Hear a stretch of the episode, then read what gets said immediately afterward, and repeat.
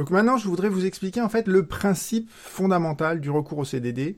Euh, et ce principe, en fait, on le comprend euh, à travers trois articles du Code du travail. Le premier article, qui est le plus important, c'est l'article 12.21.2, qui vous dit que la forme normale et générale de la relation de travail en France, c'est le contrat à durée indéterminée. Donc une fois qu'on a posé ce principe, vous vous rendez bien compte que le CDD, ça ne peut être qu'une exception.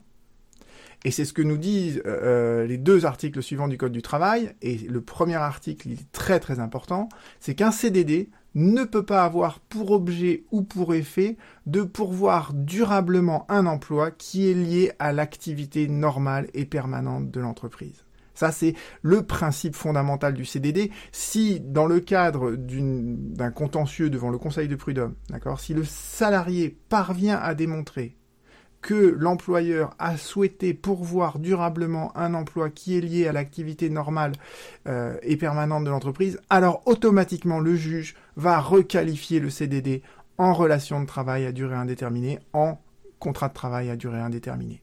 D'accord? Donc ce principe-là, il est, on va le retrouver tout au long euh, de tout le régime juridique sur le CDD. Et de manière presque un peu redondante, l'article 1242 qui suit donc l'article que je viens de vous expliquer vous dit que le CDD, il ne peut être conclu que pour une tâche qui est précise et temporaire.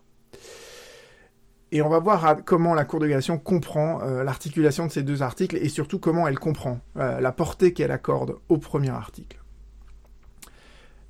Maintenant que vous avez compris ce principe, que le CDI c'est la norme générale de la relation de travail et que le CDD c'est l'exception, eh bien il y a déjà un corollaire qui en découle, c'est que si jamais il y a une contestation devant le Conseil de prud'homme, eh bien la charge de la preuve, elle repose sur l'employeur. Toujours. Euh, donc c'est toujours à l'employeur de rapporter la preuve de la réalité du motif pour lequel il a eu recours au CDD. C'est à lui de justifier que l'emploi, il était par nature temporaire, que euh, l'employeur n'a pas cherché à pourvoir durablement un emploi euh, au sein de, son entreprise qui était lié à son activité normale. D'accord?